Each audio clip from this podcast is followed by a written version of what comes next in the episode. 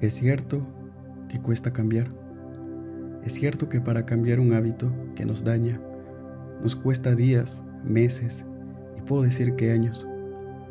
Lamentablemente existe algo llamado tu zona de confort que te atrapa, no tanto en tu físico, sino en tu mente, y lo más profundo que son tus pensamientos.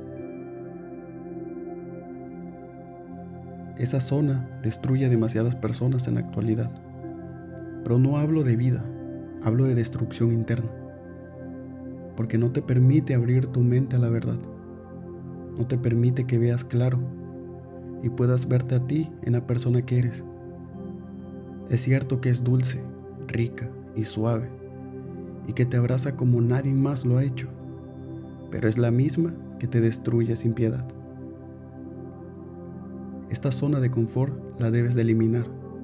Levántate de donde estés y sal a caminar. Deja la flojera, la pesadez, déjalas a un lado. Deja aquello que te impide pensar por los demás. Abre tu mente, tu corazón. Viaja al mundo de ahora y deja de engañarte en tu propio mundo. No hay nada más sano que seguir aprendiendo de la vida y seguir aprendiendo de ti mismo. No hay nada más sano que luches por ser alguien el día de mañana que dejes una huella en este mundo y que no dejes simples piedras que hagan tropezar a otras personas. Es hora de salir a conquistar lo que Dios nos da. Sal y conquístate a ti igual. Deja a un lado tu zona de confort.